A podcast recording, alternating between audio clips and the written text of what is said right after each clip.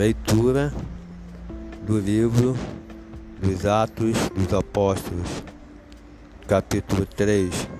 Pedro e João subiam juntos ao templo à hora da oração, a nona, e era trazido um varão que desde o ventre da sua mãe era coxo, o qual todos os dias punham à porta do templo chamada Formosa para pedir esmora aos que entravam. Ele, vendo Pedro e a João, que iam entrando no templo, pediu que lhe dessem uma esmora. E Pedro, com João, fitando os olhos nele, disse: Olha para nós. E olhou para eles, esperando receber alguma coisa. E disse Pedro: Não tenho prata nem ouro, mas o que eu tenho, isto te dou. Em nome de Jesus Cristo, o Nazareno, levanta-te e anda. E, tomou, e tomando-o pela mão direita, o levantaram, e logo seus pés e tornozelo se firmaram. E saltando ele, pôs-se em pé e andou e entrou com eles no templo, e andando, saltando e louvando a Deus. E todo o povo ouviu andar e a louvar a Deus. E conheciam-no, pois era ele que se assentava a pedir esmora à porta formosa do templo. E ficaram cheios de pasmos e assombro pelo que lhe acontecera.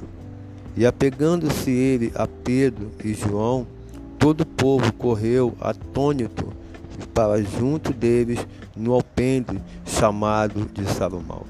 E quando Pedro viu isto, disse ao povo: Varões israelitas, por que vós maravilhais disto? Ou por que olhais tanto para nós, como se por nossa própria virtude ou santidade fizéssemos andar este homem? O Deus de Abraão e de Isaac e Deus de Jacó, o Deus dos nossos pais, glorificou a seu Filho Jesus, a quem vós entregastes e perante a face de Pilatos negastes, tendo ele determinado que fosse solto. Mas vós negastes o santo e o justo, e pediste que se vós desse um homem homicida, e matastes o príncipe da vida ao qual Deus ressuscitou dos mortos, do que nós somente somos testemunhas. E pela fé no seu nome, fez o seu nome fortalecer a este que vedes e conheceis. E a fé que é por ele deu a este, na presença de todos vós, está perfeita, esta perfeita saúde. E agora, irmãos, eu sei o que fizestes por ignorância como também os vossos príncipes. Mas Deus assim cumpriu o que já dantes pela boca de todos os seus profetas havia anunciado, que o Cristo havia de padecer.